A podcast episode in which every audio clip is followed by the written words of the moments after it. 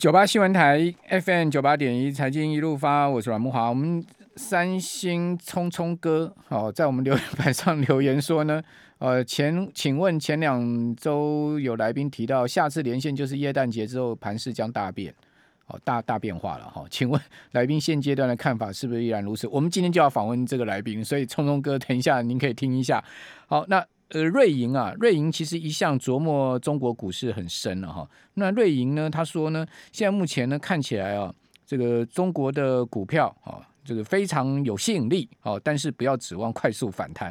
啊，我们今天有听众朋友在留言板上留言说呢，啊，今天入股啊让他跌得很心痛。哦，这个不晓得到底是跌了什么股票。哦，看指数还好，哦，大概一趴左右的跌幅。好，但是呢，今年陆股啊、A 股啊、港股啊，真的是行情很烂了。哈，但希望说明年，呃，这两个市场啊，在今年的这个跌升之下啊，有比较好的表现。我个人觉得机会蛮大。啊，那只是说什么时候涨，这个变成是很大的一个疑问。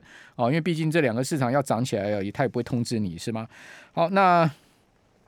我们今天要来请问，就是说耶诞节之后会大变盘的，呃，万宝投顾的秦小芳副总经理，秦副总你好，各位投资人大家好。好，这个秦副总，您的看法还是不变吗？我们这个三星聪聪哥问您这个问题啊。我跟你说啊，其实在，在呃耶诞节前两天没有进出，嗯，一直到本周一才买进电子期多单，这样各位懂了吗？哦，所以你是看它涨了要往上升嘛？哈，嗯，可是这一两天如果上来，明天心理线一百的。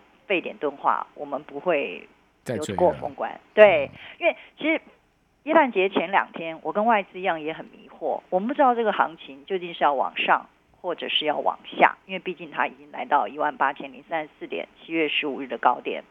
所以其实那两天我是建议客户采取观望的态度。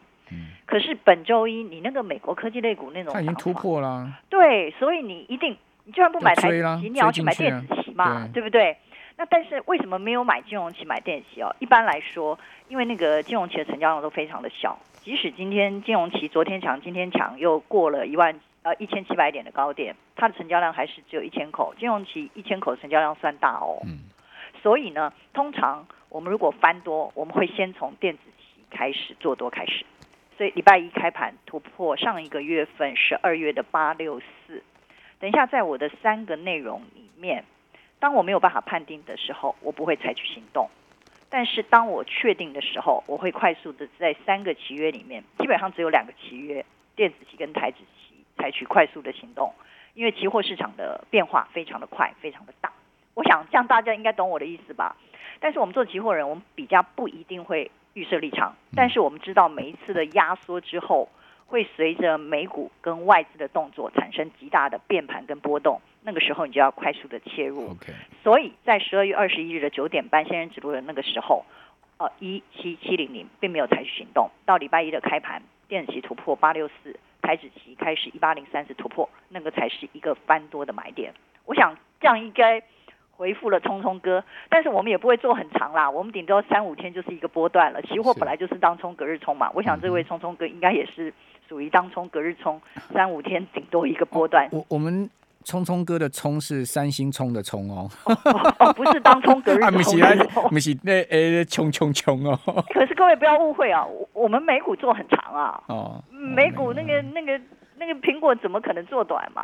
好，所以我想各位等一下来讨论一下美股了哈。对，因为毕竟这次圣诞老公公还是来了嘛。对，长期投资呃在美股，短线当冲隔日冲，顶多三五天一波段，在台指期、电子期、金融期成交量太小，很难带客户进出。我其实是把两个市场分得非常的清楚。顺便一提的是，我不晓得台湾投资人为什么对台积电这么推崇。其实如果以美股的观点而言，台积电的 ADR 是今年美股表现最差的大型电子股之一，个位数涨幅而已。它只有对，它连十趴都没有。人家苹果有一二零到一八零，这个至少五十趴哎。所以我的意思就是说，苹果今年也也也也不到四成的涨幅了。对啊，没有没有没有，今年最低点是一百一十五、一百。没有没有，我说从年初到现在，哦，全年的涨幅。从五月的那个魔咒五月开始算起了。所以我的意思就是说，各位投资人要搞清楚，呃。台湾的市场跟美国市场的差异性，所以你的操作一定要把它分成两边去做，这样子你美股长期投资那台湾这边短期投机，你才能够掌握最大的利润。美股就一个策略做多而已啊。啊，就买 F，呃，以前是 F A 巴菲特不是讲了吗？T A 嘛，对。巴菲特都已经告诉你，千万不要放空美股啊。对，然后一月逢高卖出，五月逢低买进。然后第二次的买点就在九月，我想这个是非常简单的一件事。等一下，你再说一次，一月逢高卖出。一月逢高卖，因为我跟你讲，我们如果这一两天五月不是卖股离场走人吗？怎么会是逢低买进？那个人家卖的时候是散户卖，我们通常都一月拉高卖，因为我们今年底如果卖的话，我们有那个三十趴的资本利得税。嗯，我们通常会到一月再卖。好，我们不是美国人，没关系。哦，OK OK，对我我们的身份不一样。OK，第二件事情呢，但就是说，如果到了四五月有低点，我们就会买回来，然后。这种状况之下呢，像今年你仔细去看，美股基本上它是循着，而且很多美国的有钱人，我们基本上都是这种做法了。所以我想明年应该还不会太偏离这种走法。对，因为我发觉大家喜欢听我期货之外，好像美股也蛮喜欢听的。所以我我先把答案讲在前面。那我们开始。那美股明年还是一样就走这个苹果啊、微软啊、这个辉达啊、超维啊，哈这些大型股了。微软我明年不敢讲，但是苹果、特斯拉没有问题。哦。那你顶多再加一档，辉达我在观察，但辉达今年涨太多了，涨一百三十趴，这个有点担心。嗯，所以这个比较不敢讲。那你再加一档什么呢？对，但是还是会打苹果、特斯拉。那苹果的话，大概就是我希望它能回到一四四一五零，但好像不太可能啦，因为这次到一六六，现在一八零呢，怎么回到一四四？对对对，我的意思就是，除非很大的跌势，否则的话，它这一次的一六六就已经有支撑了。嗯，对。那如果是呃 Tesla 的话，大概九百到八百五之间。那这次其实有接近这个位置，嗯哼，但是最今天最大的新闻就是马斯克又卖了，所以代表一千一到一千二美元是它的卖点，嗯，那别的人可能也是类似的一个看法，所以我想这两张股票我是最有把握的，我也不吝跟各位所有的投资人分享。那还有什么样的好股来提供我们参考一下？我其他还不敢讲，我只讲有，我只做有把握的事，只讲有把握的股票，嗯哼，所以我想啊，我只做。有把握的期货当中隔日冲交易，因为我并不知道未来会不会有变化，变化是多或空，我只知道每一次压缩之后会大变盘，它往哪一边变，我宁可确立的时候去进场买进电子期八六四。各位懂我的意思了吗？其实市场不是由我们决定的，是由它本身去决定的。好，所以我们先讲第一点啊、哦，那个其实今天我我觉得这一两天很多人都在探讨说台股是不是价量背离啊等等等的问题。但是我的第一点就跟各位讲，没量才好嘞，爆量就要死了。我的看法是这样，我不知道你的看法。呃、也不是，我直接算成本给各位听，因为我们做期货的人基本上都是数学出身的，我们非常重视成本。好，台股独强是因为外资进货成本真是太高了啦。各位仔细去想，外资进进货成本多高啊？它在台子期的进货成本拉高之后，变成一七九零零了，一万七千九百点，距离今天大概三百点而已，所以它不能容忍台股在明天。出现下跌，除非美股出现连续两三天的重挫，那这种状况之下还没有，只有今天而已。今天凌晨小幅下跌而已。好，那我直接跟各位讲，呃，外资进货成本太高，在台指期是一七九零零，电子期在八六四，八六四是什么？就是上个月的高点，十二月台电子期的高点。然后呢，本周一一开盘九点半突破的那个点。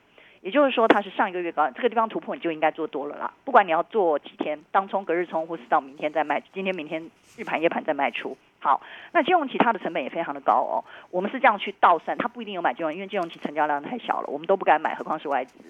那一六八零，所以哦，除非是美股连续重挫两三天，尤其科技股，我一直在讲，苹果、特斯拉，我大概讲了一两三年都有了。好，我我一直连续在讲苹果、微软、特斯拉，这是今年的，但是明年呢？微软我不敢讲，因为微软股性其实一直都不好，它是今年有一个特殊性，所以呢，明年还是 M A N T A，那就是旧的 F A A N G 的一个转型而已。好，否则呢，其实价量背离是没有效的，因为最大的主力外资它的进货成本过高。如果以我们期货的观点是这个样子，所以呢，你应该是在京晶期的走势里面寻求切入点，直到明天。好，这种状况之下，其实我觉得价量背离是不值得去做太大的一个琢磨。否则，价量背离是无效，京晶期。那这但是有一个问题，就是其实到今天跟明天为止，呃，这是第二点。那个电子期、台指期，今天其实是金融期的补涨，非常的明显。好，从昨天到今天，我记得阮慕驊昨天在这个时间六点到七点之间连线有讲过说，哦，如果今天金融期再涨的话，可能会形成一个波段，没有错，因为它连涨两天了，它今天成交量也回到一千口。外资今天大买金融啊。对，所以就外资这个是完全正确的一个预测，也就是说，呃，其实每一次的行情哦，如果它从电子期先涨突破八六四本周一，然后它一定会推动台指期嘛，因为它占的权数比较重。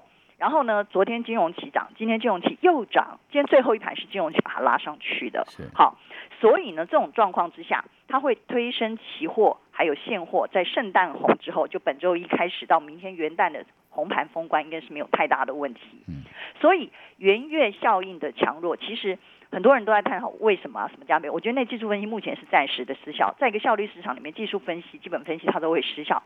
它短期之内你要有成本去算，还有最重要的就是。美股跟外资的表现，如果这几天外美股连续昨天跌一天，今天又跌，明天又跌，那这种状况之下，因为美股礼拜五还是有交易的，OK，所以这种状况之下呢，呃，由美股外资来决定。好，谢谢秦总，秦副总。好。